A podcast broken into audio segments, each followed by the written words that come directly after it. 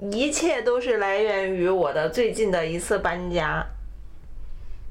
这次搬家搬的太牛逼了，epic 的搬家。真的是 epic 的搬家，就是要在两周之内把我那个囤积了十年的一个超级大家精简到两个行李箱，然后跨过大海洋。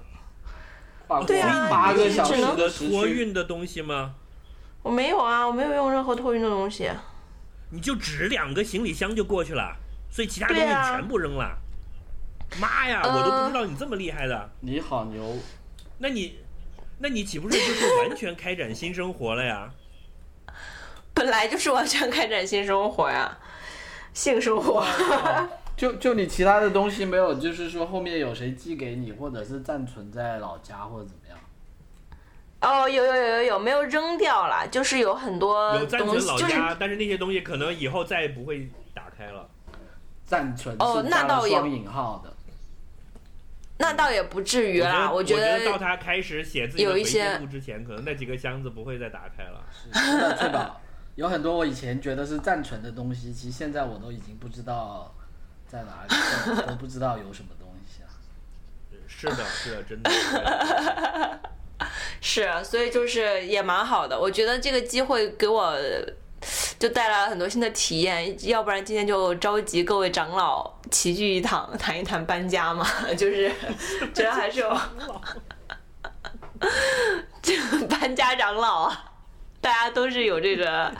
多次大搬家经验的。就就是我们那次在群里面总结的呀，就是你搬家时候流的泪，就都是你以前买东西的时候脑子里面进的水啊。是的，真的真的，而且我最近其实我那个嗯，有点有点好了伤疤忘了疼，又开始买东西了。我也觉得我要重新 re 就是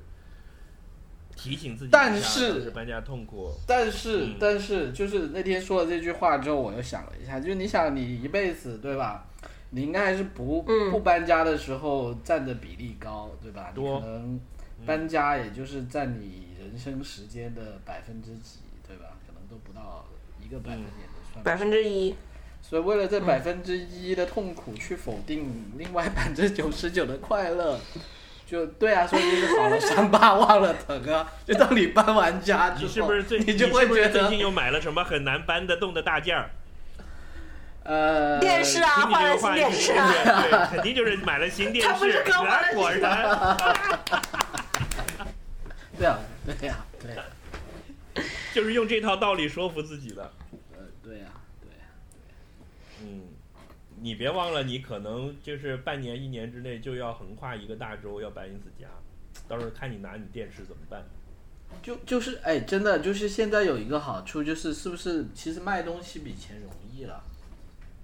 是啊，但是你卖东西，你的那个价值会大打折扣的呀。呃，主要是从心理上你会觉得就是这个负罪感没有浪费，负罪感会低很多。我其实我我觉得现在就是在我们这个年龄，大家也都有钱了，就是为了一个电视，花几千块钱买个电视，然后觉得用一年也是值得的，因为你用那个电视时间很长嘛。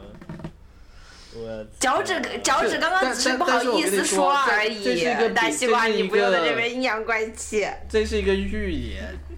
兄弟不要把这个电视看成一个电视，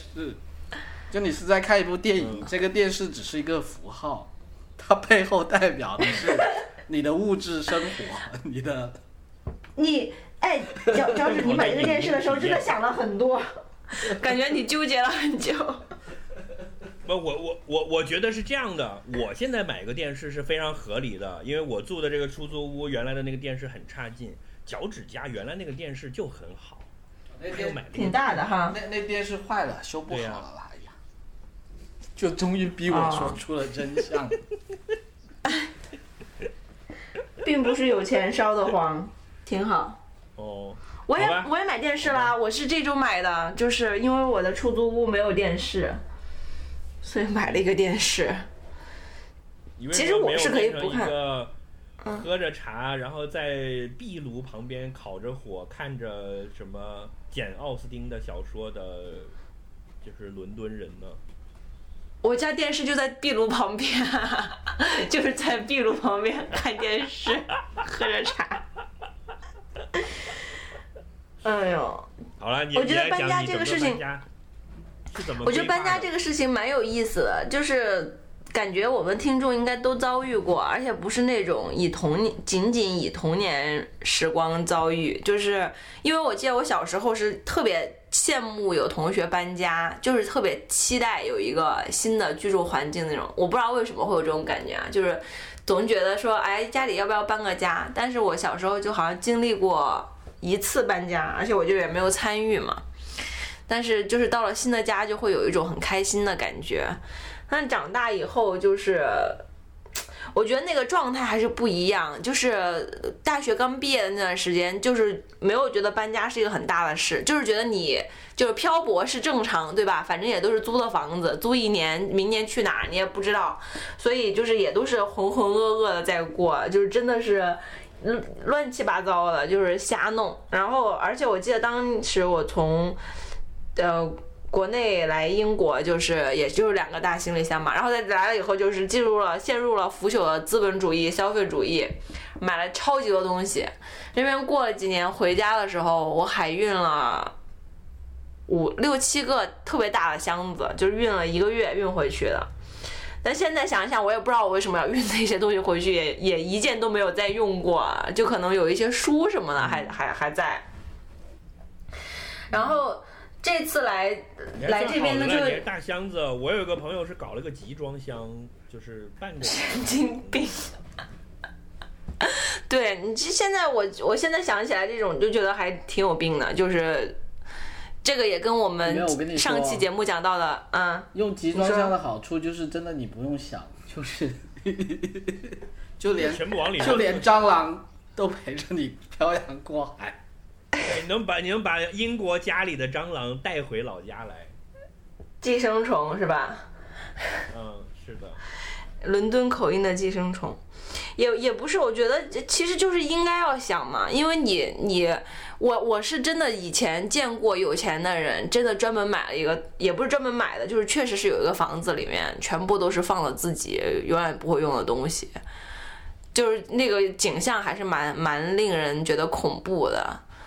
然后我就觉得，就就是现在也觉心情也不太一样了，就觉得不要浪费嘛。这次搬家就是因为家里，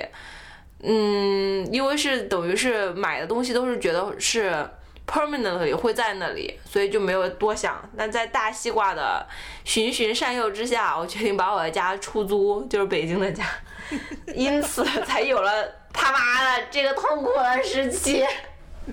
哦，因为给观众介绍一下，对，给观众介绍一下背景，就是我本来要搬来伦敦，呃，几也一段时间吧，呃，比较长的一段时间。然后我其实是不太想把我原本在北京出租住的房子出出租出去的，因为东西真的很多很多。然后我就觉得 fine fine 就是来伦敦租一个房，然后回头回随时可以回去住，就也无所谓。然后跟大西瓜吃了一顿饭，他在那顿饭的过程中就一直劝我为什么不出租呢？你就是懒，然后对我进行很多灵魂考验，就是你就是太懒了吧，你就是怕麻烦。我就是怕麻烦，这些租金这么贵，就打水漂了。你想想这些钱啊，这些钱啊，然后就是然然后上了网，在群里说了一遍之后呢，这个本台的会计师还帮他算了一笔账。一算账，心里一惊。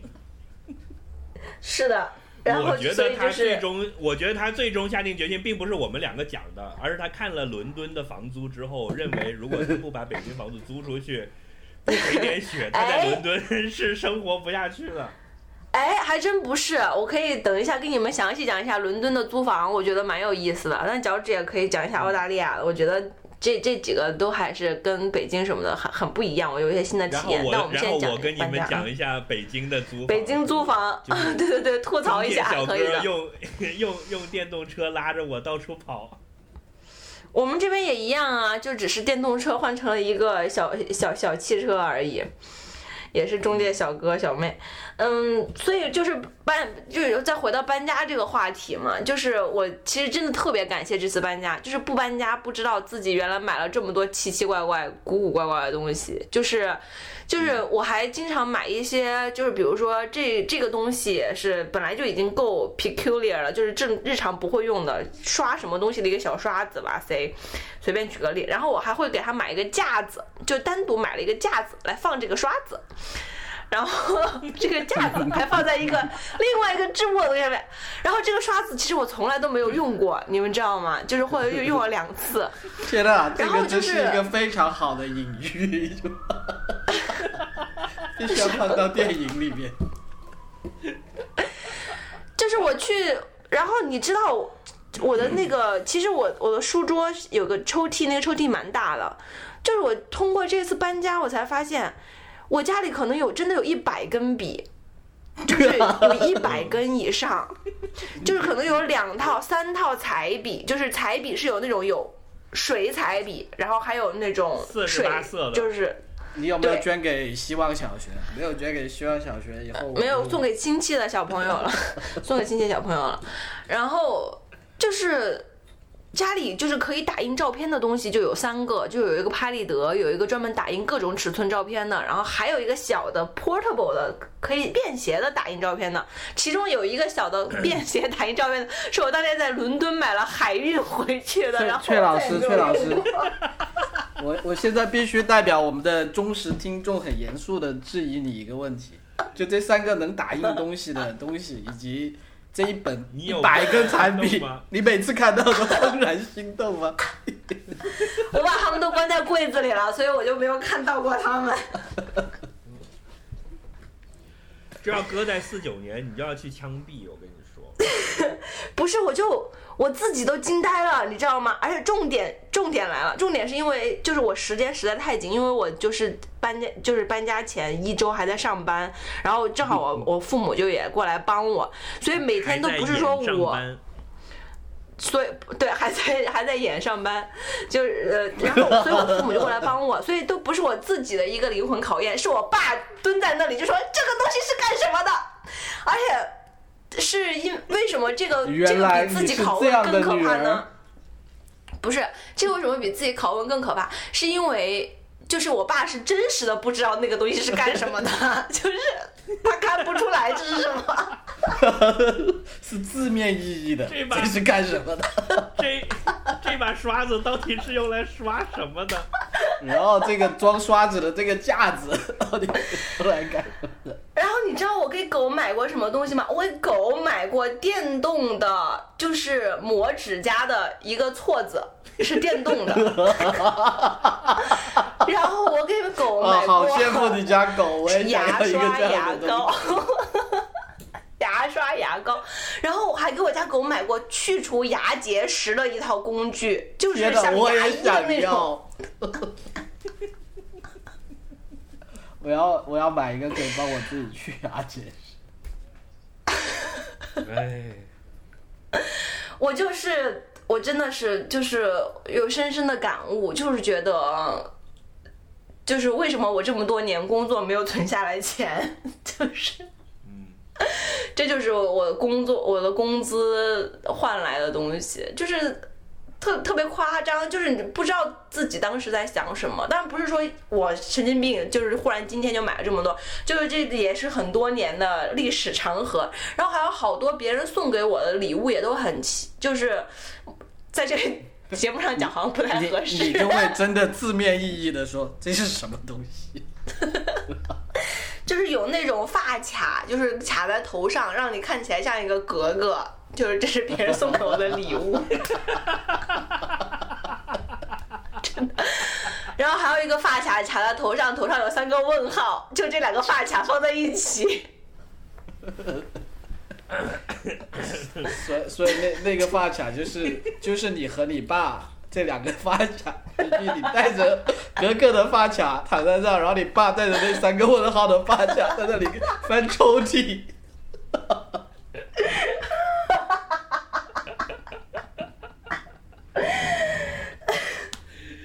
哎呀，我不行了，我觉得你当时收拾你家里的时候，应该开个直播才对的。来，观众朋友猜一下，猜对了这个东西就归对你了。对，这是这什么真的我鬼这是嘛？我我我真的对自己特别无语，就是我我我也搞不清楚那些东西是什么，就是然后家里的 iPad，我天啊，就是满天飞，就是 Kindle 都有好几个，就是。当然，这个原因不不怪我啊，是因为那个 iPad 都老更新换代，然后那个就是 iPad 套都有好多，然后我觉得跟时间长真的有关系。就是听众千万不要误会我，我不是一个这样的人，就是 我真的不是一个乱买东西的人。但是就是十年的时间真的很长，你知道吗是因为？那些东西都太喜欢你了，都往你家跑，你也没办法。然后还有一个就是，我觉得淘宝就是它，因为很多东西成本很低，就是它会送你很多东西，这个确实是，就是你买一个什么一个价值，比如说两百块的东西，它可能就会送你四个。你买你买那个刷子，其实只有刷子是你买的，就那放刷子的架子放架子的桌子都是送的，是吧？它有一些确实是这样子的，就是所以就是你 你没有办法。Anyway 啊，这这这这些东西就就就就不多说了。所以就是要整理这么大一堆的东西，就特别特别的痛苦。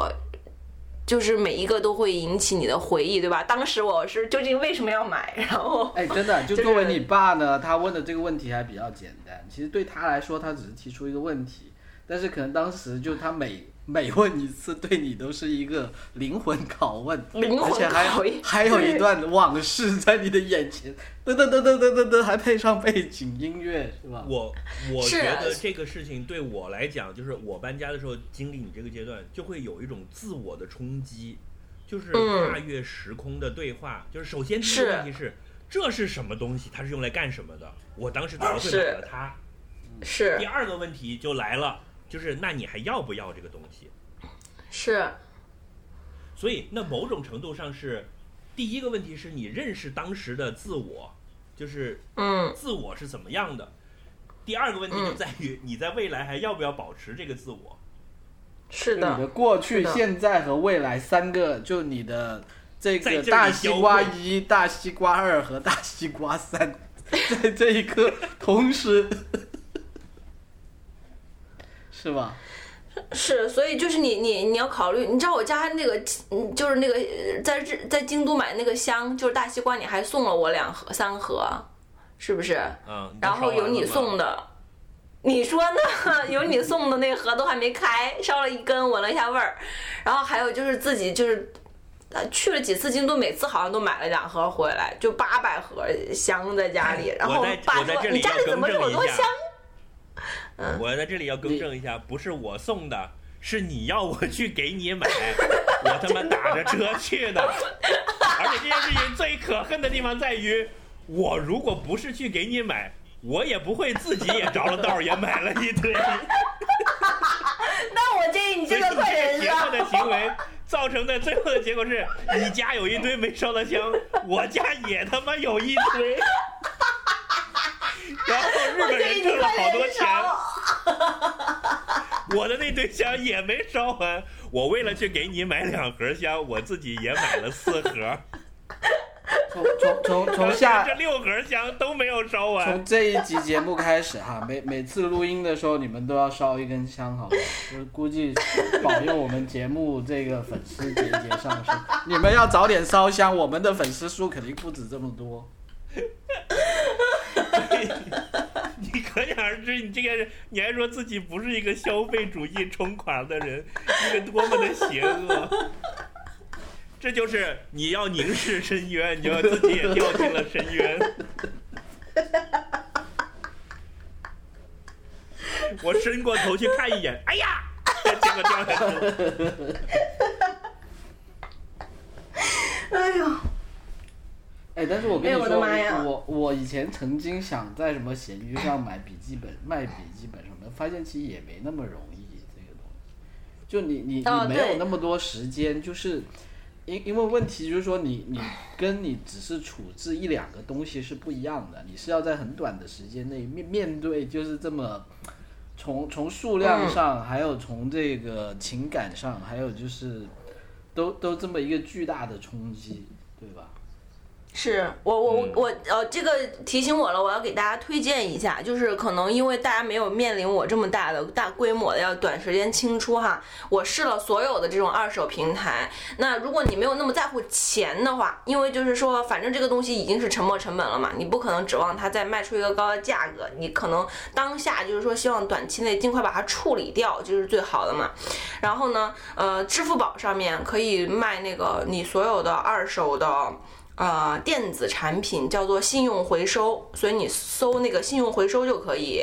有，就是你基本上你把所有的呃你的这个机器的状态都选一遍，它就会给你一个估价，然后呢，立刻它就会有人上门来收，他会把你那个钱就给你了。我有一个呃 MacBook Pro 吧，嗯，一五年、一四年的那个卖了两千多块，就是第二天他就来收走了。这个这个是那种这种回收的是比较容易的，对，是这种比较标准化的对然后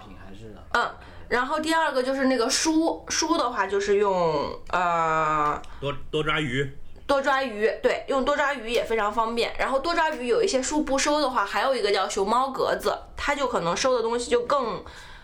呃，也不能说更 low 一点吧，就是它可能范围更宽泛。多抓鱼卖不掉的书呢，有一些我试过，就是，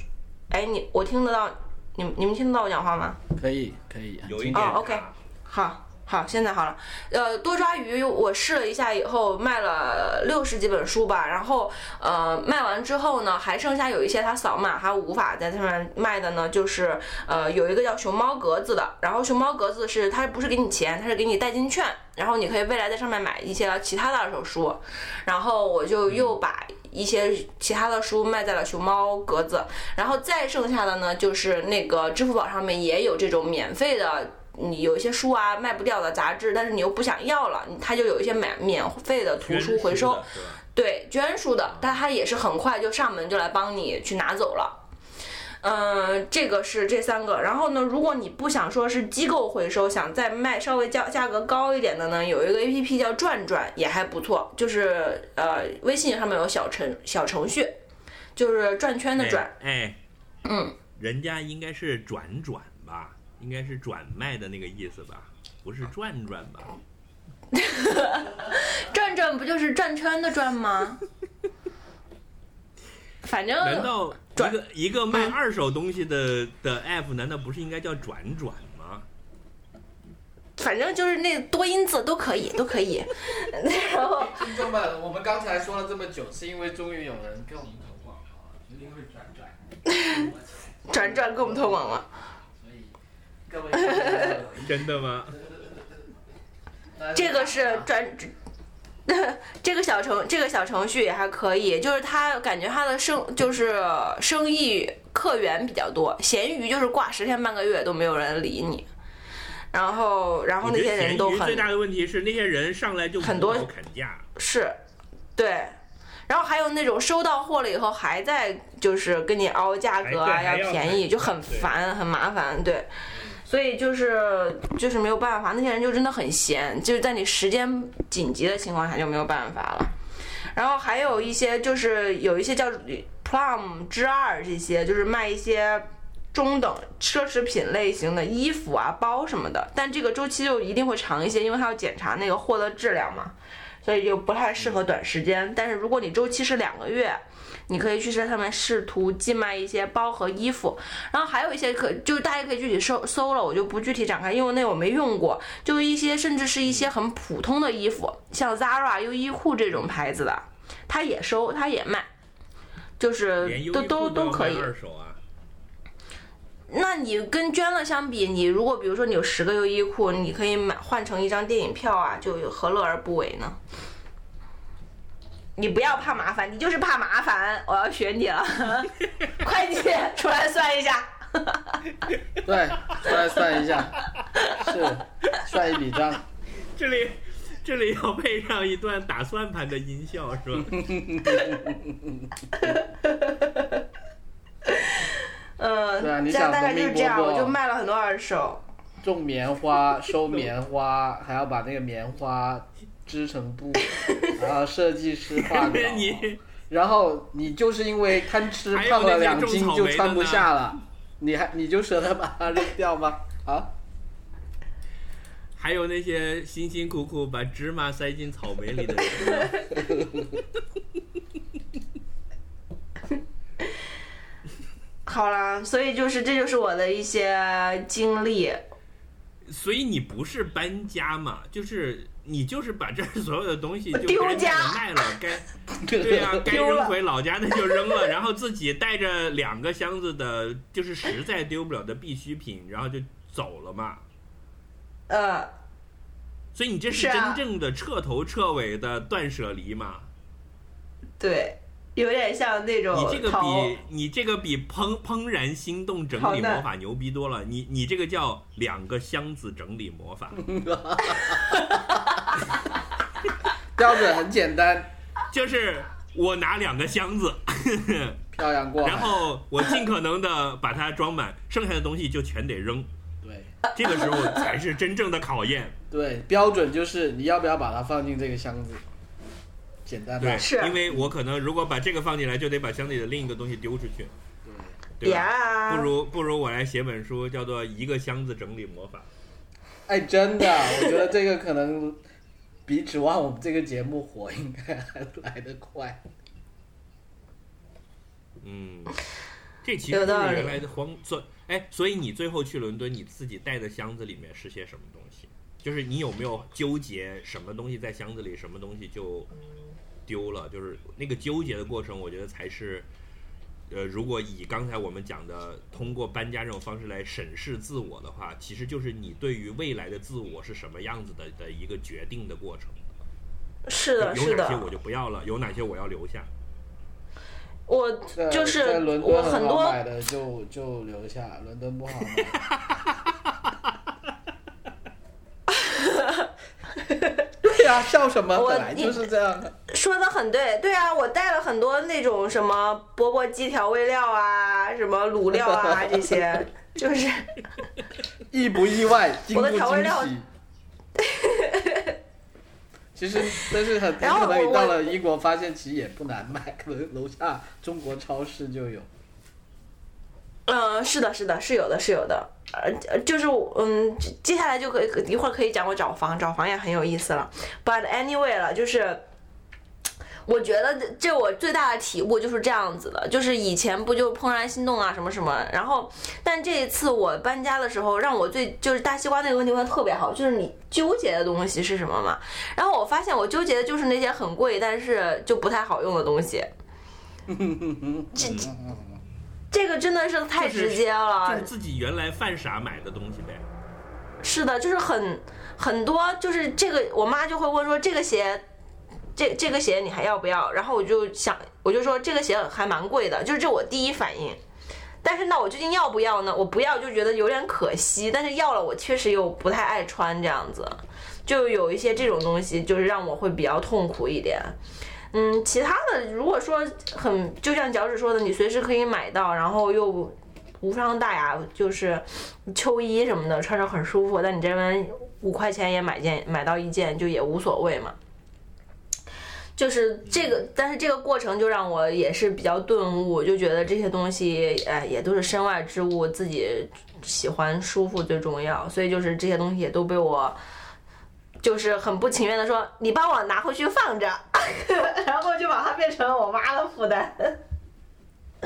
也没有真正的丢掉了，就是就会说放着，我以后还想要用的时候怎么样，就会觉得哎呀，这个这个包还可以是一个传家宝呢，什么之类的，就是也也蛮幼稚的，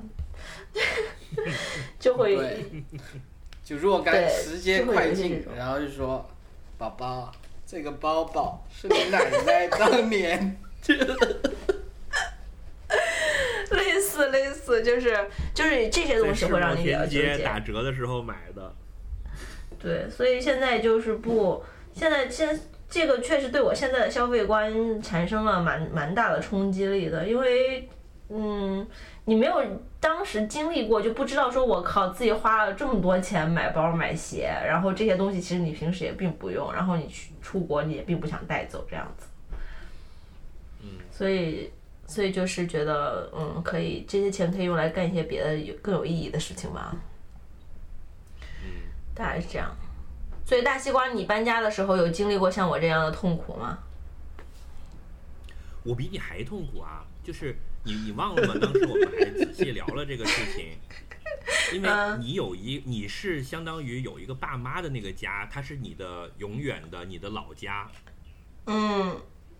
它就是啊你的 Winterfell，对吧？你是，比如说你从北京这个小家，你不想要的东西，你是可以搬去就丢到你的老爸妈家家去的嘛？是啊，你忘了吗？我上一次搬到北京来的时候是，等于我是把我跟我我妈的那个家整个都没了嘛，是是，所以我才是真正的就是搞了一把断舍离的呀。我当时不是还跟嗯你讨论说，要不我在深圳租一个仓库把他们放在那里，就他们好歹还有个地方保留你的像你的生命记忆这样的东西嘛。后来我觉得 fuck it，哎，就我们要就这里就是打断一 like a，rolling stone。虽然虽然你没有选择，但就是说你没有选择这个选项，但其实这个还也真是一个其实切实可行的选项吧。是切实可行嗯，很多人也在这样做。对，最后我决定，我就是就是做什么事情，不是都要去的近一点嘛？就是广东话讲，有去准的。对你租了那个仓库，就把你就不能写那本一个什么箱子的那本书了，你不能写那本一个书一。个箱子的整理魔法。对，所以我不是我刚到搬到北京来的时候，有一开始我不是还发了照片给你们，我是过的是像那个乔布斯那张著名照片里面那样的生活嘛，就是一个光坐在地上台灯，坐在地上看书嘛，西布斯、嗯。对呀、瓜布斯，呃，然后我我当时是下了班回到我现在住的这个房间里面，我除了我的床和一个书架放着一架子书之外，我买了一个烧水壶可以泡茶，除此以外就真的是什么都没有了。嗯，然而我现在都已经有 PS 四了，消费主义的恶魔。就是我终于我终于 settle 了，然后我就又开始买了好多书，然后就现在这些书就又已经堆的不行了。然后，呃，我以前的 PS 四我已经送给我表弟了，但是你知道这个东西是有你的虚拟财产在里面的，就是我的 PS 四的账号里面我有好几千块钱的游戏，是我当时买了的，就等于我现在即使有一个新机器，我把我的账号捞上去，我就可以把那些游戏下载下来，包括记录都还在，可以接着打的。是，所以就变成说，那我几千块钱的游戏，当时也都是瞎买的，就像你买了很多书还没看一样，所以有很多游戏还没打。那我又买了很多游戏，那怎么办呢？那这些就不要了嘛，多浪费啊！所以我就买一台新的机器，有的时候我就可以把那个游戏接着打掉，对吧？嗯，所以呢，趁着六幺八打折，我就买了一台新的机器，然后买了之后，我也配上了电视，然后把原来的那些账号、什么网络都 set 好了，然后把那些游戏都下载好了，一直到现在那台机器再没开过。这个梗埋的好深。只是需要一种慰藉的感觉，只是需要一种你随时可以打游戏的感觉。对，所以那台就是那台有机器 PS 的钱，也就是这样的，是的，就就是完全这样打掉了水漂了，唉，是一台所以这共享经济，最所以这个共享经济真的是应该搞起来。但那个东西真的不能共享，因为它太很 personal，就是游戏机在在我这儿看来是都不能外借的一个东西，因为甚至书我可以借给你看，但是游戏机我借给你的话，你把我记录删了怎么办？你云啊那个有云啊你所有的东西都在云上啊。那那你也不能拿着我的机器去打呀，因为我的机器是绑了我的账号的。那你你一上线，那就是跟所有的人通知的是我在上线了，所以应该就是这个就就像你的手机一样。就你说你嗯能把你的微信借给我用几天吗？就这种感觉。它嗯是你在另一个赛博空间的不是我我是我是说你的物品，你的物品要像你的游戏账号一样，可以在 Cloud Sync。所以我就现在就不买书，就全部买电子书了嘛。你看 Kindle 我是的是的，是的，是的，是的。我我我我的我的买书又已经经历了第二个轮回了，就是我最开始是买书，后来就说有嗯 Kindle 啊，有豆瓣阅读，我就买电子书。然后后来呢，嗯我就连电子书也不买，我用多抓鱼。我觉得一方面那个纸质书，后来你就用微信读书让别人给你点赞，而而对而而且，没有当时想的是多抓鱼，看完了之后我可以可以二手再卖掉，对吧？现在变成我连多抓鱼也不买，我在微信读书上看书，你们给我点赞，我就多有多得一天的那个无限卡。怎么样？这是我读书的第四步进化，从买书到买电子书，到买二手书，看完之后再二手出去，就我只经历这个体验，我不拥有它，我内化到我自己的灵魂里面，到连内化的过程都要电子化。把这个 日本买的香内化到你的灵魂里面，做一个灵魂有香气的男人。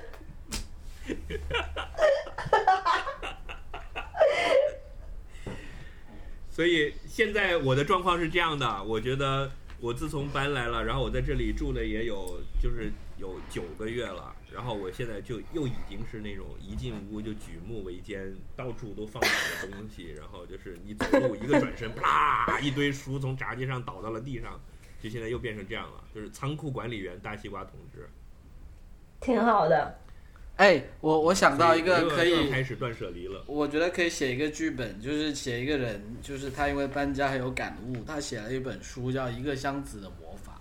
然后呢，他就用这本书的稿费赚了很多钱，然后就买了很多东西，把自己的家都填满了。有道理。嗯，好吧。所以脚趾，你当时搬家的时候没吃什么苦吗？你也是跨国搬家的我？其实其实差不多了，然后然后就是我的我我当时其实也是把一些，但但是因为是怎么讲呢？因为我我在深圳就是在一一年出国的时候，在深圳就已经搬过几次家了，就那时候。天哪，你是一一年出国的，你已经出国八年了。对啊，我那天想也很不是，就是他是，不是他是次一一年去，对，去的英一国。一年是认识认识翠宝之前的那那一次，对，那一次，哦哦哦就就那一次之前我哦在，深圳、那我也改一下。天哪，你们已经认识了八年了。哎，对啊，我、嗯我就是那天在想，还真是突然在想，之前还觉得是几年前的事情，现在一想，过几年这就已经是十年前，就是你知道，过了十年，就相当于感觉是一个年代了嘛，就已经上一个年代的事情。对，就就就因为之前在深圳我也老要搬家嘛，所以就其实就东西就不多咯。然后后来就很多东西就就就就像最宝这样给，其实经验都是共通的，呃，运回老家，寄回老家。嗯，然后但但是反而呢，我有一个比较跟你们不太一样的经历，是当时在英国要回来的时候，就我当时待了一年，一二年回来的时候，一二年回来的时候呢，其实也没有太多东西，但是就说当时在那那就我当时租的那个房子是没有家具的，所以我在宜家买了一些家具，然后我当时的想法是，嗯，宜家的家具就就就怎么讲呢？就因为我很喜欢，就我觉得那我以后回深圳我也要找地方住，我也要家具。你像就宜家那个凳子就就很喜欢嘛，不是可以带回去运回去嘛？但后来发现有一个问题，就是说它像这些木头的东西呢，好像海关是很难过的。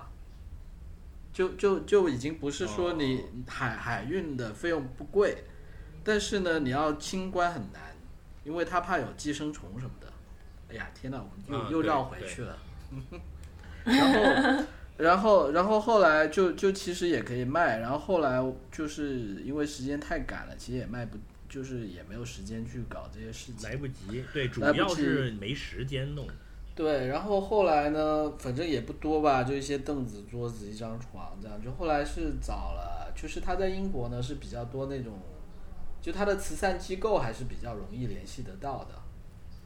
就就是你嗯你本来你本来你的问题是这样子，第一你运回国运不回去，第二你要卖你怎么去网上卖宜家的家具，然后要在一一周之内你要卖也很难，对吧？然后然后第三，你就算去扔，你还扔不了啊，因为那些都是很大件的东西，你估计还要雇很多人来扔。然后后来就还比较好，就是找到有一个慈善机构，它是这样子的，你捐给他，他会就他不收你运费，就是你捐给他的话，你不需要嗯，处他会派派人来把它拿走这样子，所以所以就后来就就有把那个家具就捐掉了，因为反正宜家的家具也不是很贵嘛，然后也用了一年了，是就就感觉也是一个处理这些东西的一个好的好的办法。方法。就就就你也觉嗯得就没有浪费，因为那些什么桌子椅子漆也都还好好的，你也觉得不会说啊，我就这样不要它，觉得很不好。嗯，嗯，唉，所以就是你你经在这在这之前，我们两个的生活状态是比较像的，就通常都是在因为工作的原因，就是搬家很频繁，然后每住一个地方，其实时间都不会超过三年，通常都是一年两年就又换个地方了，所以那个搬家是一个比较平常的事情，也没有这么的大条。有负担但是，一旦对，但是我觉得这一次的搬家不太一样的是，你看，包括翠宝在内，包括我在内，都是搬家之前的那个住处，某种程度上是给人一种永久住处的的感觉了。是是是是，住在那儿，就是你会觉得说我短期之内不会换地方了，于是你买嗯东西就开始放肆了。就像我以前也在北京、上海、广州都工作过，但是你都知道那是个出租屋，而而且比如说而且你的结婚了，有标准也会一个家不一样，你的标准就是有时候你会想，哎呀，就你想以前你可能买个买个什么东西，就是说呃，那我就有个东西放在这能用就行了，用一下极简对嗯吧？那你现在你就真的觉得说，哎呀，我买这把剪刀，我要不要买一把？就是我买了之后再再也不用买的剪刀呢？就是为什么不呢？就是 对吧？剪刀的梗又可以讲一遍是吗？对啊，你最近为什么这么多剪刀？你们就是跟剪刀杠上了？看看完《寄生虫》之后，就是编剧的功力大涨，你知道吧？就是 学会怎么买。不是因为我为什么，以及我为什么说剪刀，是因为我确实没有带剪刀来，然后我发现剪刀这个东西蛮重要的，我我跟你说都需要你一把剪刀。所以你在 Notting Hill 的一个古董店买到了一把什么路易十四时期用过的一把剪刀，上面就这把真的可以传给孙子的 剪刀。没有没有没有，我啊我我这个就是讲又要讲到说我到了这边以后了，就是我我发现了一个特别牛逼的购物的方法，就是呃留学生回国出清物品。就是那些东西，就是都跟不要钱的是一样的，就是啊占我知道当年的时候的便就宜，就就占跟当年的自己的便宜。大大一，是就你到了学校对吧？你你到哎学期末，哎，师兄他们要走了。是，这个还不太一样，因为来这边读书很多都是只读一两年的那种，然后他可能就是来了以后就买了电饭锅、买了电视、买了 PS 四，然后他走了他要带不走这样子，就是而且特别特别便宜，就是你给钱就同学就是这样的。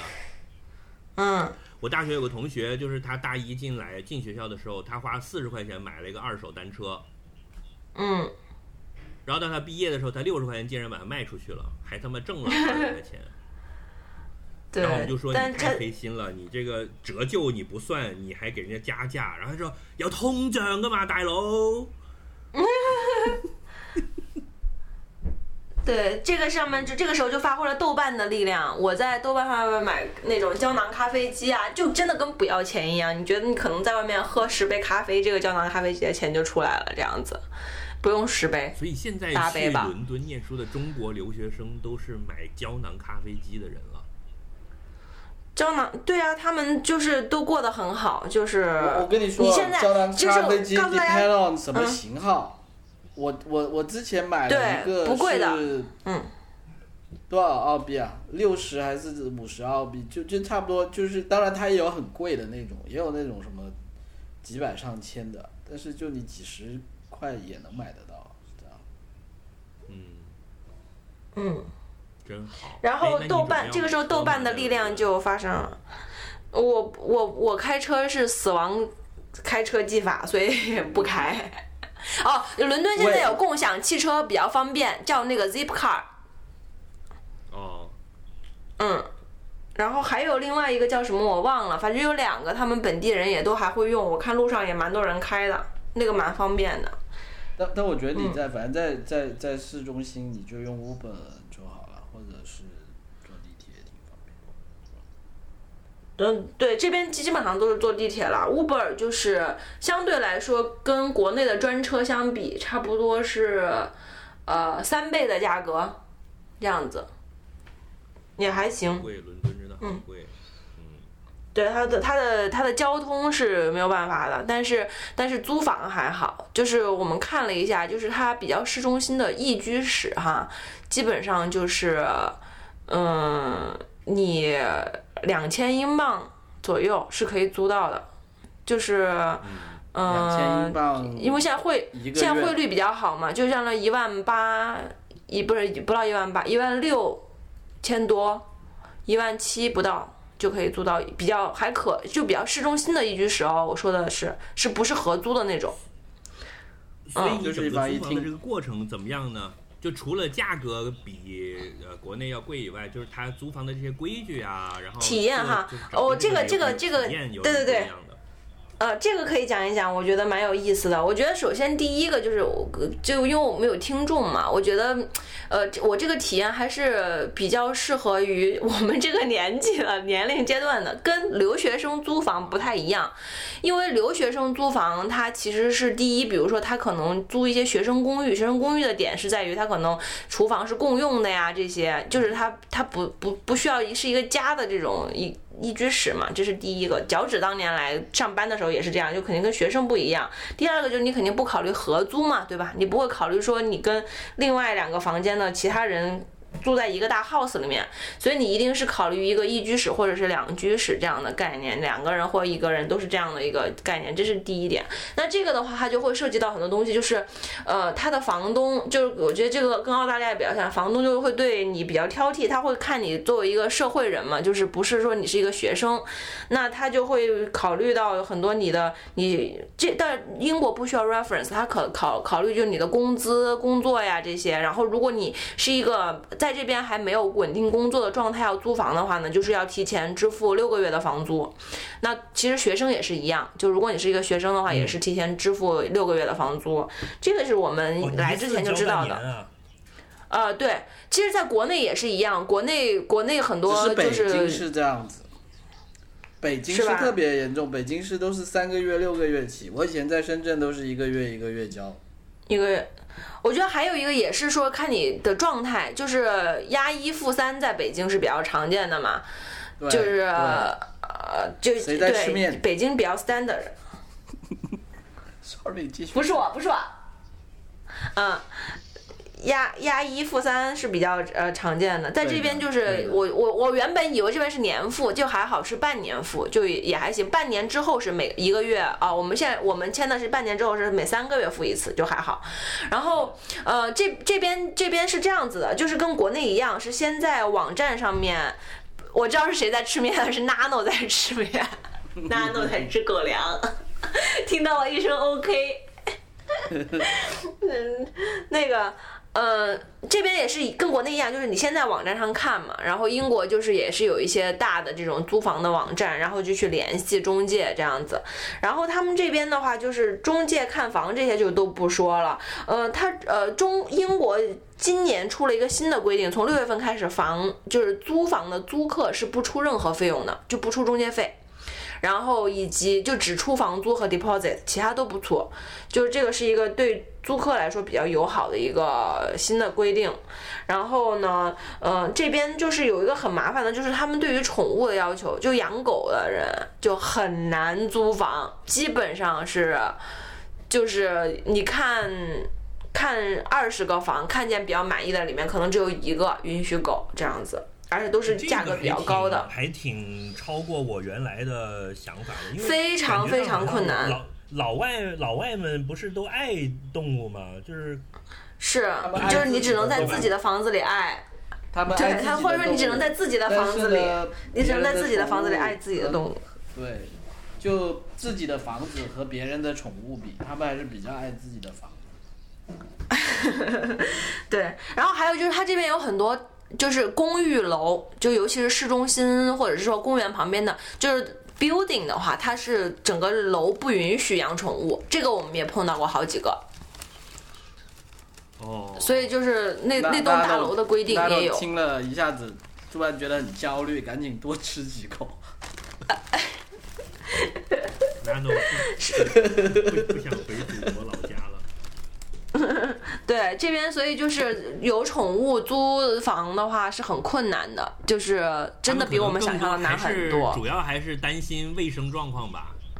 呃，一个是卫生状况，第二个是说他我们遇到好多情况是，如果是房东直租就会好说话一点，但很多通过中介的，其实因为我发现，在伦敦市中心这种投资性购房还是很多，有很多甚至是公司 company holding，就是他根本就不是一个人在给你找房客，而是就是一个机冷酷无情的找房机器给你赚钱用的。那这种的话，他们最怕的是什么？就是最怕是麻烦。之类的。呃以及他就是一个公司买这个房要有 profit，他最怕的麻烦，比如说你邻居投诉这边很吵，他根本就没有不想花任何的精力去解决这件事情。他不是一个个人房东，就会有这个问题，所以他就是如果是一个这种为了投资性的支出去投资性的呃买房东的话，他就是有一个管理机构，然后他基本上就是一刀切，就是说不允许宠物就完了，他比较省事儿。还有一个原因是因为他这边可能就真的不不愁租，他房我们看到就是跟我们想象不太一样的，就是好的房子，就是性价比高、地理位置好、就是条件比较好的房子，且不是那么贵的房子哈，就呃预算在呃基本上两千二百镑，就是你可以想象是差不多一万八、一万九人民币这个。价格区间以下的房子，比较好的条件的，在市场上存在的时间不会超过五天，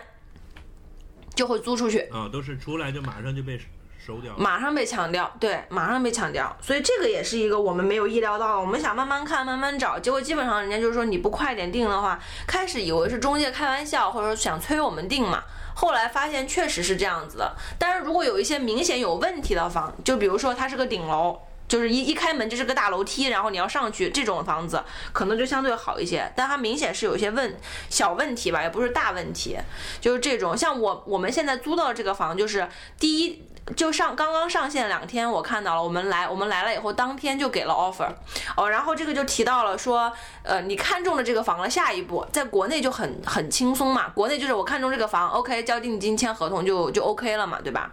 在在伦敦这边，你看中这个房以后呢，它是你要给房房东发一个 offer。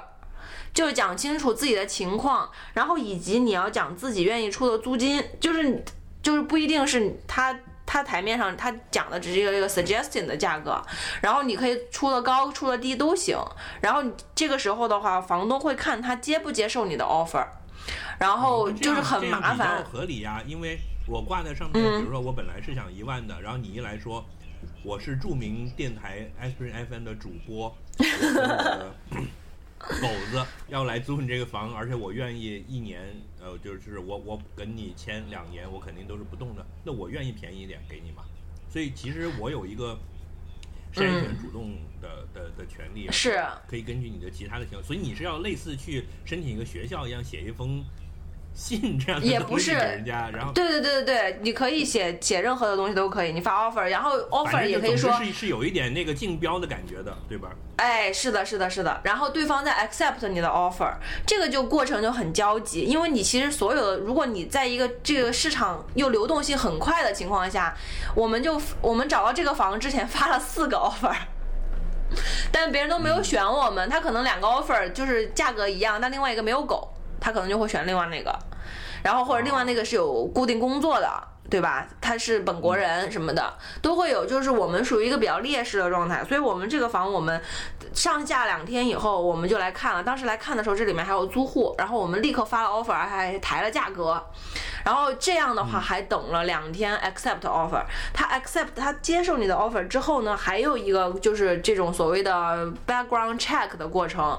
就是会帮会查你，比如说你你有一个工作证明或者一个学校证明，他可能要去刑刑事主主义，或者是说真的会查抽查什么之类的吧，他会去查，就你的 reference check，这个又会要几天的时间，这个结束了之后才是合同，然后合同发了以后，两个两方还要再去修改合同条款，然后去讲一些有的没的这那，然后才是最后再是说签完合同，签合同以后呢，就是你必须要把钱打到对方账上，对方才能给你钥匙。这个也是我们遇到的一个问题，就是因为我们是国际转账嘛，有些钱没有转过来这边的银行，然后就导致说我们签完合同以后很立刻就要搬进来了，但是我们签完合同以后才付的钱，然后那个钱又在中间转了一些时间。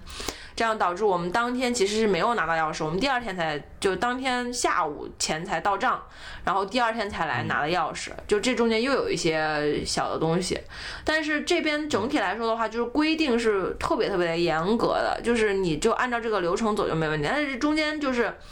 因为我们前面就发了好多 offer，人家都后来没同意嘛，就是还是挺焦，挺值得令人焦虑的，就是。这个过程也是，我们在这边找房也找了差不多两周的时间，也也也算是比较长，就比我们跟我其实跟我们预期的时间是一样的。然后对对对对，然后这个讲了，就是我们的听众，如果谁想在伦敦买房，不同的街区，不同的那个什么样的水平的什么，在哪个地方有什么好处，离哪儿近什么，这些已经门儿清了，是吧？是的，就是哪个地方，就是呃地铁、公园，然后这种公共设施，然后这些东西，就是就就会比较清楚一点了。就对对于主要是靠城市中心和靠西边一点的地方会比较清楚。嗯，所以就是蛮蛮好玩的一个。最后就住在了 Notting Hill。对，其实我这个地方是肯辛顿，就是它是这样子，就是在肯辛顿宫跟海德公园是一个大的公园嘛。然后呢，海德公园就是这个公园的左上角，往左上角就是呃西北嘛，对吧？西北这个角这个地方叫 Bayswater，Bayswater 沿到就是往往左边延伸的一些街区就都叫肯辛顿，因为这个地方就是肯辛顿花园嘛。然后呢，肯辛顿和切尔西这一块就是这个公园的北边和南边，就是靠西的北和南。然后，呃，诺丁山呢是其实是在这个公园的这个西北角往北继续走，呃，十分钟、二十二十分钟的地方。这个街区，所以诺丁山、肯辛顿、切尔西三个地方是连在一起的。然后我们是在诺丁山的往南走，就是诺丁山的那个旅游区哈，往我们家走的话要走差不多十分钟到十五分钟。然后不用讲的太低调了。那你们这个 Kensington 这一片在整个伦敦的位置和它大概是一个什么类型的？它是一个小的，它是一个小的 village，嗯。就是在什么王子跟公主的，是肯辛顿宫就在那旁边是吗？啊，对对对，是的。肯辛顿宫就是什么？就是我们就是嗯，那个现在的王子叫什么？哈利王子他哥他们以前就住在那个地方，对吧？嗯，是。所以肯辛顿是一个比较白金汉宫是他们办公的家，他们自己住的家是在肯辛顿宫的，好像是这样子。这个我也还没有太了解，嗯。所以就是很豪华的地方，然后就是相当于住在鼓楼是吗？嗯，我想一想啊，相当于住在，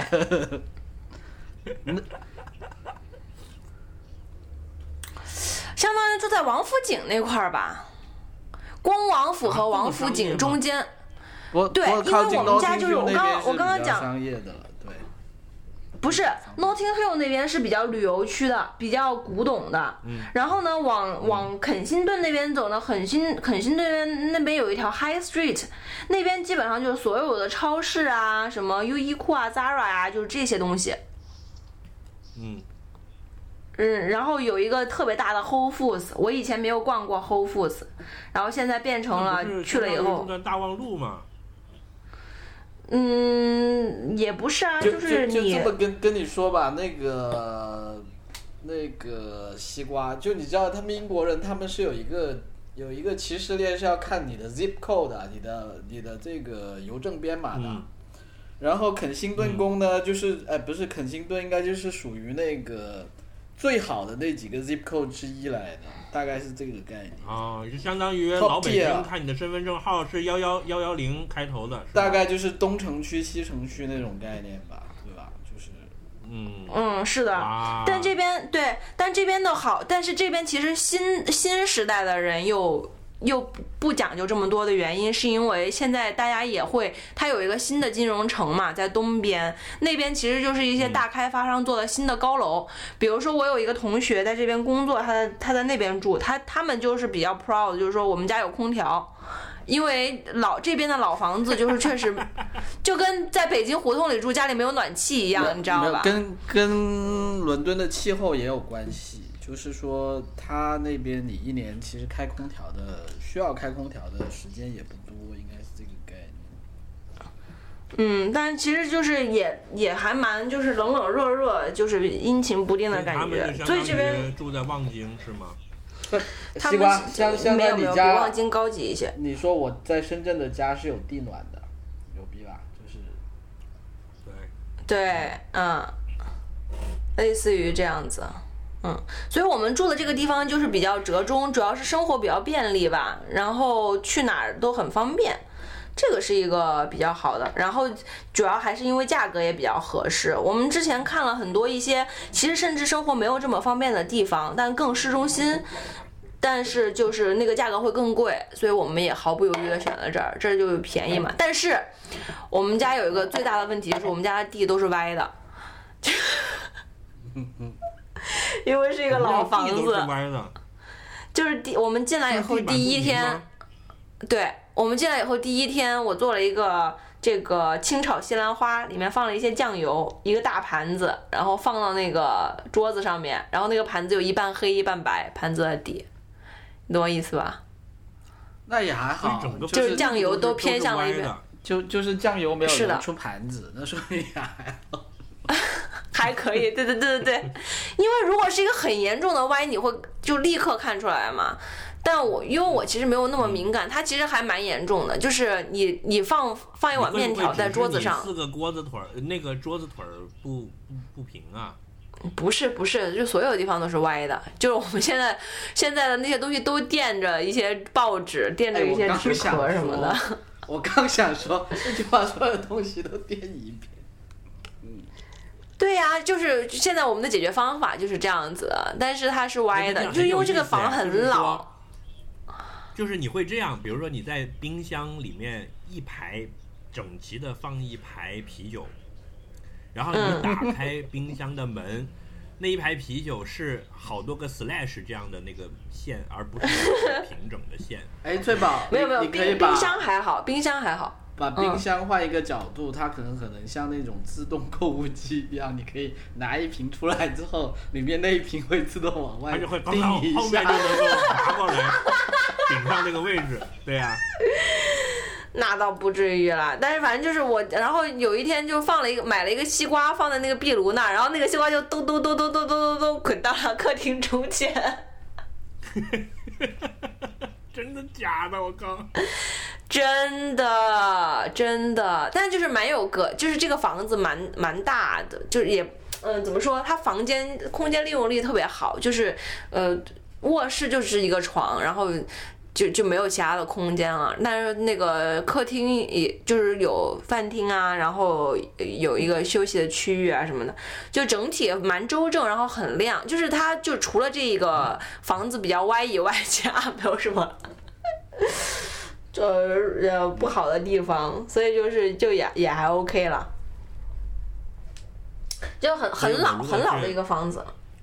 如果我去伦敦玩，然后到你们家去打地铺，然后晚上睡在了沙发边，早上起来你发现我在壁炉边，然后你说：“哎呀，一个西瓜滚到了壁炉边。类似这样子，对你睡在沙发上可能会好一点，但反正就是，反正就是我们也觉得很很惊讶，这个房子就挺好的，但是我觉得他们后来又问了一下，就是这边老房就是翻新的话成本特别高，所以基本上他们都会就是缝缝补补又三年，就会一直缝缝补补，不会并不会去真的去那什么，并不会真的去。重重新装修，所以就是我们这为什么我们后来那种老房子了吗？应该应该是很多年了，我们具体没有问他是多少年哦。然后还有一个也还蛮有意思的点，就是他们这边有一个政府的网站嘛，就是叫做 Land Registration，还是 Land Registry，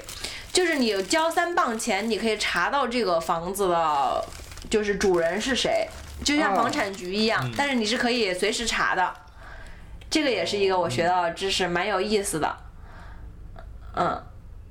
然后还有一个就是说，所在的建筑的那个建造年限啊，当时是哪个施工单位施的呀？设计师？哎，对对对，他那些，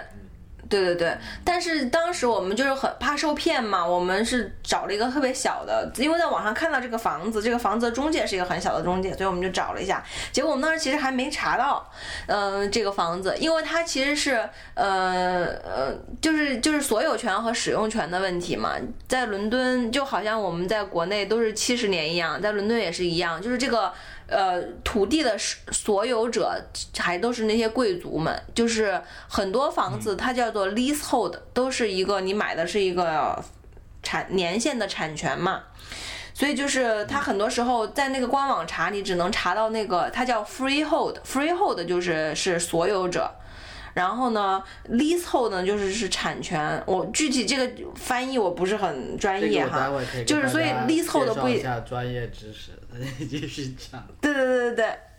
对，然后这个例，所以我们我做的这个房子其实是它这一栋楼其实是只有一层和我楼上就是一共一层是一个店铺嘛，然后楼上还有一间，然后我住住中间这一间，只有一层和楼上是 freehold，就是是那个所有者，就是这个土地的所有者，但是只有我这一间是查不到所有者的，是因为他这个所有者把我这一间卖给了一个人。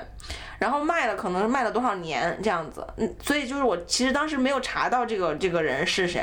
所以这个也是一个小插曲，然后我就学会了，就要怎么样去查呀什么的，就也蛮有意思的。哎，脚趾，你给我们科普一下呗。没有没有是这样子的，其实 freehold 跟 leasehold 它的区别就是 freehold 它是是没有年限的，就就其实简单举个例子，这这也是像会计师写会计科目的时候是这样，像你中国所有的土地都是什么七十年、五十年嘛，所以你去看中国公司的财务报表，它所有的土地百分之九十就是它只要在中国境内的土地，它都是叫 leasehold，、嗯，因为中国没有这种永嗯是的。续性的土地使用权。但但 freehold 的意思就是，因为你知道国国外它有很多土地使用权，它的概念是，你你可以子子孙孙永远传下去嘛，那那个东西就叫 freehold，所以它是两种都有的。就就其实就是一个不同的产权关系的一个区别，不同的产权关系的一个就就是两大类。是。呃，应该是这样说，中国的 freeholder 只有一个。呃，对对，没错，就是全体中国人民，对的。我们台应该是不会被关的。我们政治都很正确的？是这么一比，其实，在澳大利亚租房子还是比在伦敦强多了，因为它毕竟新。呃，你看在哪里了？我觉得是这样子，达尔文，因为它本身是我来的时候，它房地产不是很景气，所以相对是比较好，就它的需求不是很大，所以相对比较好租一些的。但就说一般，但是它的流程其实也比较像像。在在喵本啊，在悉尼那些应该差不多，然后规矩应该也是类似的。它它它它有一些区别，就其实有点类似。就我也是说区别吧，跟中国区别就是说，像我在中国租房子很简单，就当然你可以上网，但是我很多时候都是你看了这小区觉得不错，你就小区旁边肯定有个什么中介，对吧？呃，进去跟小妹说、啊，我对这小区房子什么有兴趣什么。但他这边是这样，他这边的什么中介呢？他没有那么，他这中介他很多时候是。我不知道墨尔本什么那些大城市怎么样啊，反正我我在达尔文看到的情况就是说，他这边的中介，他很多时候他更多是靠收管理费费去，就是说帮房东去管这个房子，是他很大的一块收入来源。所以他的中介服务其实不像中国那么方便。就就譬如说，他这个中介公司很多时候他可能周六日是不开门的，然后他可能周一是什么？嗯周一周五呃九点到五点。而而且你去跟中介看房子，你要跟他 make appointment 什么的，所所以呢，就是还好，就是现在是互联网改变一切，就是说你你很方便，就是说去网上搜，它澳大利亚有一个比较主要的网站叫呃叫 realestate.com.au，就基本上它是这样子，就上面可以买跟租。租的话呢，你搜到的房子，它那里是有很多链接，是第一你它有这个呃 agent 的什么电话什么都在上面，可以打个电话。第二是你可以直接点那些链接去跟他 make appointment 去看房子。那他这样，他是这样，他很多时候这边租的房子呢，他也不是说，他可能譬如说新放放放出来的房子，它会有一个固定的一个日期，譬如说，我这个房子放出来了，我本周五下午嗯三点到五点，就你就可以来看，它就会 open 这两个小时或一个小时。啊，然后就如果你你不来这俩小时，我就又就这样对原来的租客比较好嘛。呃，就他说就算是空房子，可能也也是这样子，因为他主要是他 agent，他可能一个人他有人力有东西，他要把这个人的时间成本最大化，就是他不会有一些。就就很难有一个人随时 stand by 说啊，这个先生你看房子来，我我拿几根钥匙我带你去看，这种很少的。然后归根结底还是他的 schedule 比较比较紧的问题。对对我们对这儿随时都有个小哥骑着电动车。没错，没错，就他的每一个小时，他可能都要产生价值或者怎么样，就没有那么多呃 standby 的人力。然后呢，就就然后另外其实有跟翠宝说的很像的，就是说你要去，你看上了这个房子，你要去填 application，你要去填一个申请表，啊，你做什么工作啊，哒哒哒哒哒，就是然后你身家清白啊，什么鬼，然后然后的，然后这里面有什么呢？澳大利亚有跟英国不太一样，就它这边一般来讲都要你上一任房东的 reference。就如果你像我嗯当时刚刚来呢，你没有上一任房东的 reference，相对是会比较吃亏一点的。就是，所以我当时知道这个情况，我走之前是特意写了一份英文的 reference，让我之前在北京的房东就让他签了，签字对，签字。嗯，但这个这个这个也很形式主义啊，这有毛用啊？就是北京的房东跟那个，哎，对啊，对啊，对啊我跟你说得着吗？但但所以他是这样子，他后来因为我在达尔文又搬了一次家，因为我当时住了一年之后，我家旁边有一个工程要要开工，会比较吵，所以我搬了搬了一次家。搬了一次家呢，他是这样子，那你在澳大利亚之后呢，他的 reference 就很很很就会有什么不一样的，它是会直接跟你上一任的 agent 去要这个 reference，因为因为其实就是这个 agent 他除了帮你做呃房屋租房的中介，他还后面是跟了你一年的。譬如说啊，我空调要管理，对，让 agent 来修，然后怎么样？然后这个 agent 他也，我我所有的房租都是交给 agent 的账户的，就就然后然后押金呢也是放在一个呃 agent 开的信托账户里面，就说他会单独开一个所谓叫信托账户，就你押金放进去之后呢。你你其实是他他跟房东都动不了这笔钱的，这笔钱会一直等到你房租到期了，才能够去去或者你不租了才能去去去去拿出来用，就就跟支付。支付宝买东西哎一样，就是等你确认收货那个钱才然然后然后我自己的感觉是这样子的，就说澳大利亚它这它它这些东西呢，它是有一个它的它本身是这个体系是互相有原因的，就说因为我看过它这边的合同，就是呃达文这边比较正规的租房，它也是会用政府给的一个格式合同。那它其实这个格式合同对租客是比较保护的，就说他这个房子租给你之后，呃，他要赶你走是很难的。就就只要你按时这个是的交租，他基本上很难。你不按时交，租，他都不能赶你走。对，就你不按时交租，日本也是这样他也就是规定了，他也规定了很多 terms，你要怎么样怎么样，最后所以他是比较呃保护房客的。那也就是因为他保护房客了的话，那就变成说，在这个第一道关房客筛选的时候，就对房东很重要了，因为他如果在这时候选错了人，他后面对他的补救是比较少了，所以他只能在前面就是说把很多东西看得很严。然后还有就是说，澳大利亚还有一个特点，就是说他这边发工资跟交租，他很很普遍，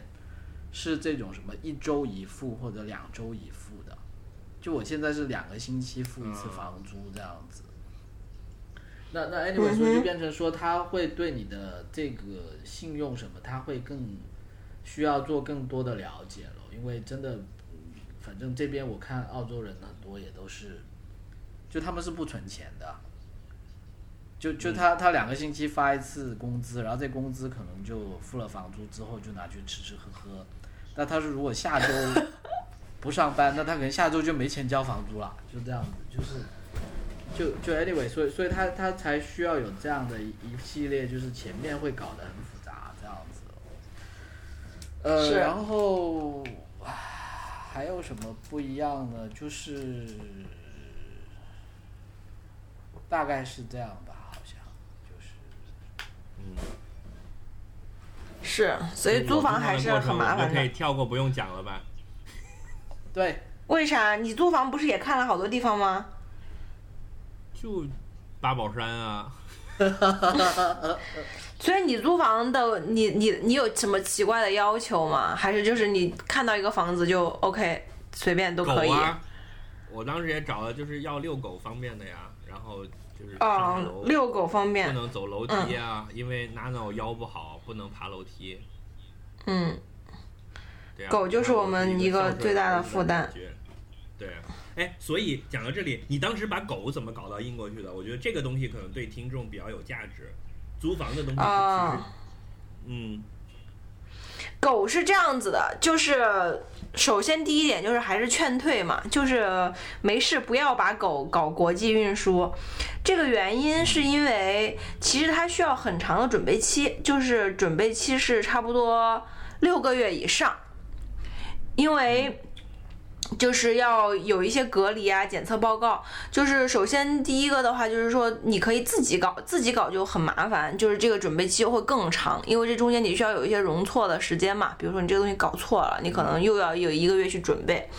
第二个呢，就是说每个国家的规定不太一样，所以它还是有一些国家是必须要隔离的，因为它毕竟是生物嘛，它主要是怕这个。对于狗来说，主要是怕狂犬。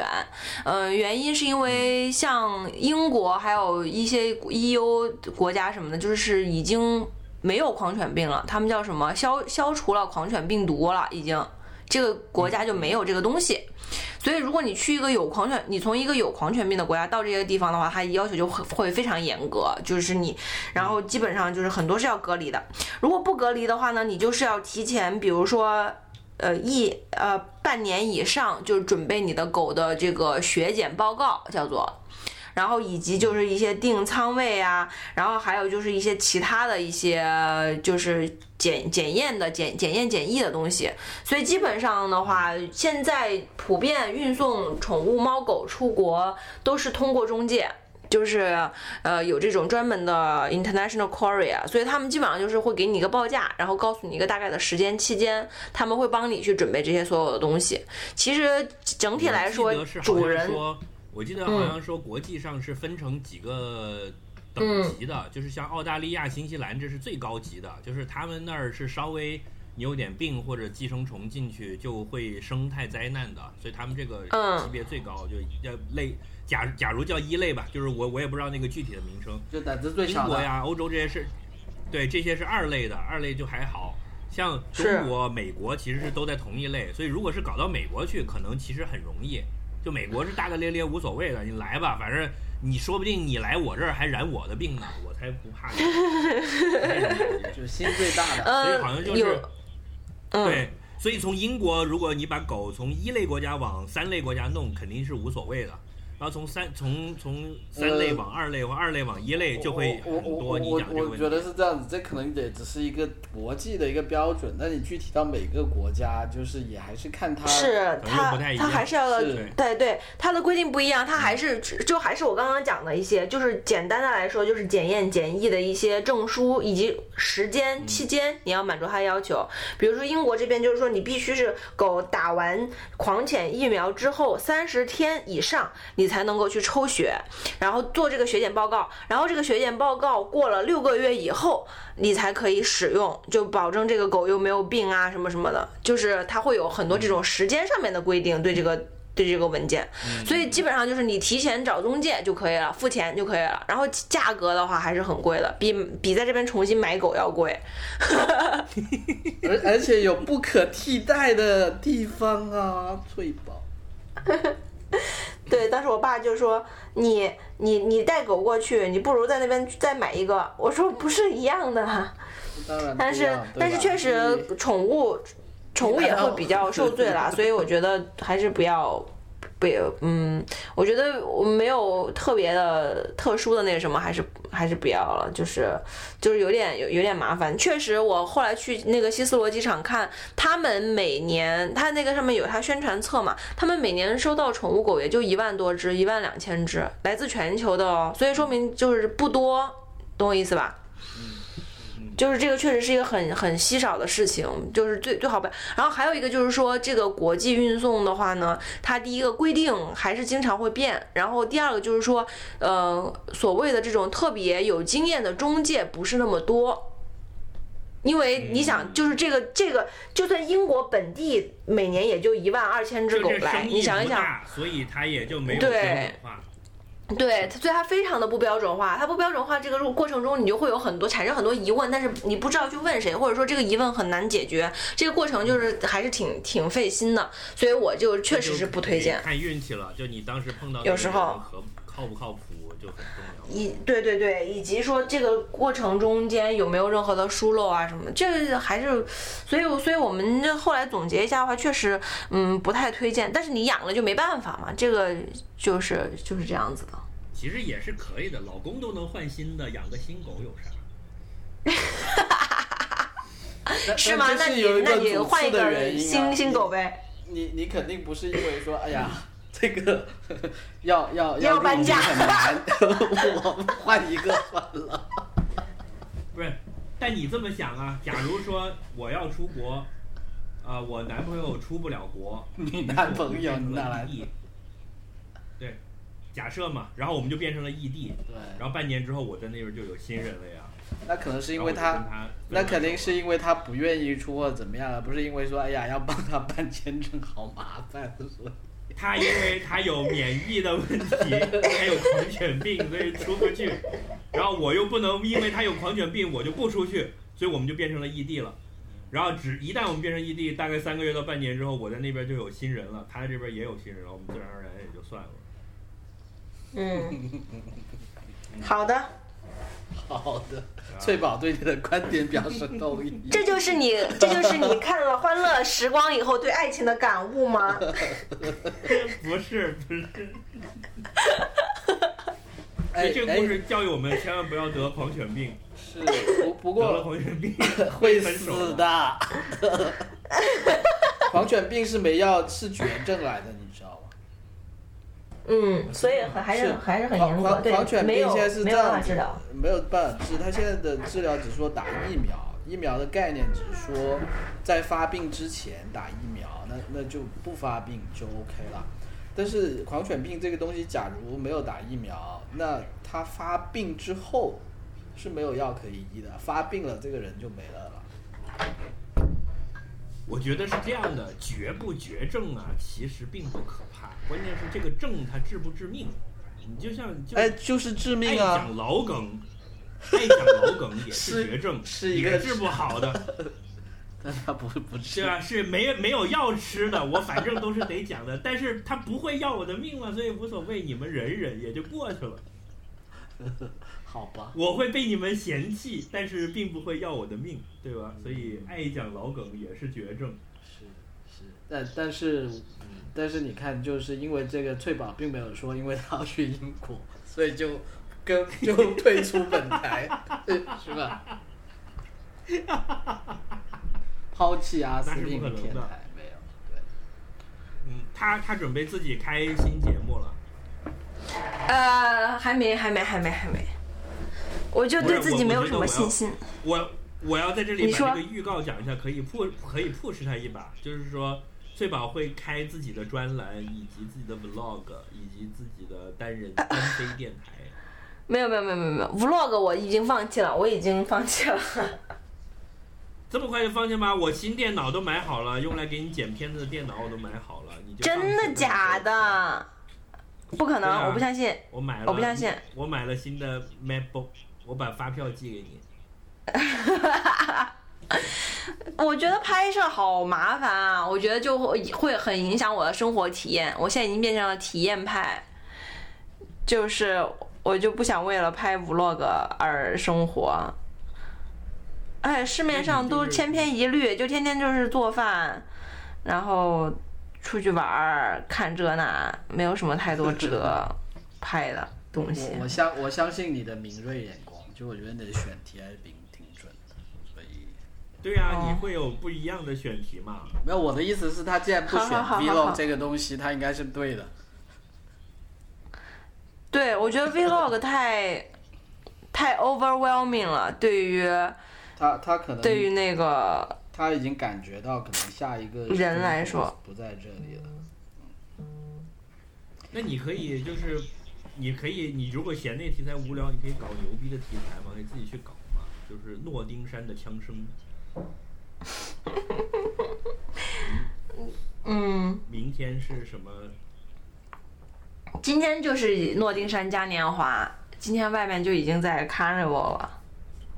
对啊，但是我觉得你可以把伦敦就玩玩个遍，然后写点东西，因为我觉得伦敦还是一个很值得去深入去了解的城市。是，你难得有这样的机会，对吧？就哪怕你对看我现在在北京住了几个月了，我几乎每个周末也都出去走一走，去一片我没有去过的地方，或者就是喝一杯，嗯逛一逛，看一看，有很多活是动以前自己也没有窜过，对吧？哪怕是逛个菜市场，看老头儿练功呢。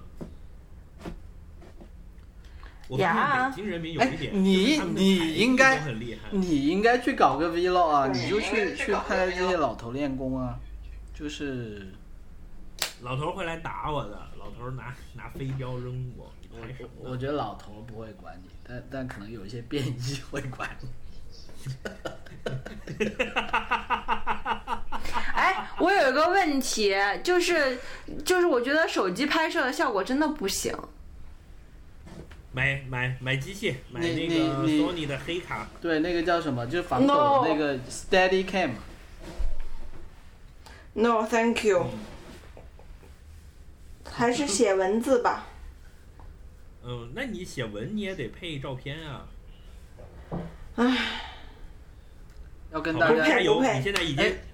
你前两个周你说你还没有 settle down，你现在已经 settle 好了，我觉得你可以开始了。对，感觉你、啊这个事儿就这么定了你是 settle 的状态了，对。哎，我我、嗯我说起说起搬家，忘了说一个事情，就是就就刚其实大家也听到，其实还是去去其他国家有很多不一样的规矩嘛，就是就就你像我是达尔文比较小的地方，然后翠宝他是对伦敦其实反正也比较熟。如如果你对一些地方是真的很不熟悉的，其实你也考虑现在有一些就是叫 relocation service，或者它是，其实就是说它是一个你的 agent，、就是说，就你你去找的那些 agent，他是服务房东的嘛，他他有一些 agent，他相当是服务你的，他代表你去跟这些房子 make appointment，然后代表你去跟对方谈条件啊什么的，就就就假如你，譬如说你你到了一个大城市，我举个例子，你你现在要去什么圣保罗，对吧？你你到了那里，你也不知道 A 区 B 区是什么鬼，你也不知道当地的规矩是什么，你也不知道房租怎么样，那你可能找一个这样的 agent 就可以帮到你了，大大概是这么一个概念吧，可能可能对一些听众有帮助。是的，是的，是的，我后来才知道的，所以我也蛮后悔。但，在嗯，伦敦你你我觉得那种可能更适合就也还对对对，嗯，我觉得那种可能比较适你在伦敦住过那合么多年了，没时间。你可以考虑哎呦去，可别说你可以考我现在来考虑去开个这样的 agent 去帮别人找房子，以你现在的经验。哎，你们，嗯，以你你们可别说，我来了以后感觉我就没在这儿待过一样，就啥都忘了，什么都不知道。就是，我觉得看问题的视角真的是变化还蛮大的。就是确实，对伦敦没有什么感情嘛。就是我当时问你说干嘛要回，你就说我就是想回国，我不愿意在。我我现在也没有啊，我觉得我还是有点大国文化沙文主义，就是也不是大文国文化主义，的话，不是你如果要讲文化沙文主义的话，难道不是他妈的大英帝国才是最文化沙文的吗？现在全世界都在讲英语，对，但是就是我不想，我我我我这个我我说的这个词不太对，就是我不太想当一个少数民族，你知道吧？就我作为一个，族主义，对我是大汉族主义，也不是天朝上国，就是我我我我我觉得文化融合这个就是多多多民族大团结很很好，但是我不想当少数少数民族，就在一个社会里面，一个社会里面一定会有少数民族和就是主主这个 majority 嘛。就是我不想当少数民族，我想当那个 majority，就这个感觉是不一样的，也也不是特对，哎，这看你怎么定义了。可以这样我觉得说北北京户口某种程度上，它已经是就你看特到什么程度，但它肯定是已经有不少特权在里面。我觉得不是特权，是你就就不是特权是说你你也是个外来打工者呀，你也不是身份证号幺幺零的老北京啊，你也没有北京户口。没有没有，这看不是你跟大部分的人对 privilege 不就这个是一个不一样 privilege 的概念。首先，你作为在中国你是城市户口的人，你就已经比百分之八十的人都有 privilege。然后你这个城市户口，假如说北京、上海、深圳的城市户口，那你可能在百分之二十的人里面，你又是前百分之十的 privilege。你你明白我的意思吗？就是嗯，这就已经哦我到。对我倒还不是说的这个，比如说你就是你，你你作为 min min 为为什么不是为什么是 minority？你作为 minority 的点就在于，其实你就是跟这个社会没有那么多的连接，其实就是你这个跟你成功不是不是不是特权 citizen 身份的，是而他你的是文化。文化跟你哎的情感。对社会关系，对对对对，对我说的是这个东西他们就他们都在看足球，在看曼联，你觉得。我不想看啊，对吗？对就是，嗯、他们每天中午都在那边开始喝啤酒了，我我是真的不想去喝呀，就是这个是你没有办法的。要去一个每天中午都在练瑜伽和午睡的地方，所以你要回印度去。对，我要去买，就是想要不想去超市买菜，想去菜市菜市场买菜那种，就是当然这边也有了，反正你们知道我的意思就行了。呃，就是说一些比较实际的，比如说你你要去医院看个病啊，或者怎么样，就是你遇到一些什么事情啊。就是你作为一个 minority，你一定你的那个解决路径是不一样的嘛。对，就是你要一个重新学习的过程，很讨厌。虽然它这个解决路径其实可能也挺好的，但是你会发现你反正得重新习惯一遍。是的，而且你你就是一个一个文文化身份的不适应的感觉，就像，呃，我是一个湖南人，我就希望在有湘菜吃的地方待着，我就不希望在一个都是汉堡什么的的地方，然后我想吃湘菜。对对对对，饮食文化当然是其中一个很重，饮食文化当然是其中一个很重要的方面。是，嗯对，对对，但有的人就会，我觉得这是个个人个人的一个选择，因为有的人就很喜欢当一个 minority，对吧？就是你跟谁见面都有很多抑郁的话来聊啊，然后你有很多新鲜的东西啊，就又又又不太一样，嗯。对，然后然后就是自己也会被蒙上一个滤镜，是的，是的，就有的人会很喜欢这样的感觉，我可能就不太适应。嗯，所以我就我就不会希望在这这样的一个地方长期的去待着，但是一一一两年、两三年就还 OK。还好了，伦敦还比较国际化了，就是你如果实在不爽，就待在中国社区就好，也还是可以的。对，这边中国社区就是流动性比较大嘛，其实以前就也是一样的，大家都是这种想法，就就是比如说你是一个比较就是中产阶级，然后就比较喜欢奋斗的人，你来这里你一定是镀金的，你一定是现以及现在的整个世界形势嘛，你一定回国这个广天地更广阔嘛，说白了。大家都是以这个心态在这边在过，就是都是都是过客，you know。嗯，啊，哦，然后我来了才知道，伦敦的市长是穆斯林呢。是啊，现在的市长，现在的市长是啊是的就前两两三年刚，就那个川普来的时候，他放气球去笑川普的那个人。对，我才知道他是穆斯林，然后这边真的穆斯林特别多，就他这边呃什么？yes，就是嗯，这个这个话题我们下次可以再再再聊了。所以你看，就是你从你这要起这个话题，已经感觉到你你已经是在保守势力的这一边了。我我我是那个月球人，就是宇宙公民。我只是说说了一个让我很惊讶的事实而已。没没有，我觉得是这样子的，就说因为很多时候你你你平时接触的这个很多信息，其实也很很影响你很多对很多事情的看法。就就你可能真的是的，亲身现在是一个西方文化。对你可能亲身嗯接触，你可能待一一年之后，你可能就不觉得这这是什么问题了。那你可能现在就就就是这样的一些，其实也是某种程度上新的一个 culture shock 吧，就是是。就不是，我觉得前几天我还在跟他们聊，就是因为我为什么是我是怎么知道的？就我这也不是个什么大事儿，我是因为现在有广告，就是说他上任以后做了一件好事，就是让伦敦的这个公共交通。便宜。你你可能就是没怎么留意这方面，就就假如你过去有留意很多这一方面的新闻，就是也不是说宗教有关的新闻，我指的只是说国外政坛上一些比较火的话题，就当时他当话题嗯，其实也跟对对对就是对对对这是一个很很当时是很有很有话题性的话题吧，只能这么说。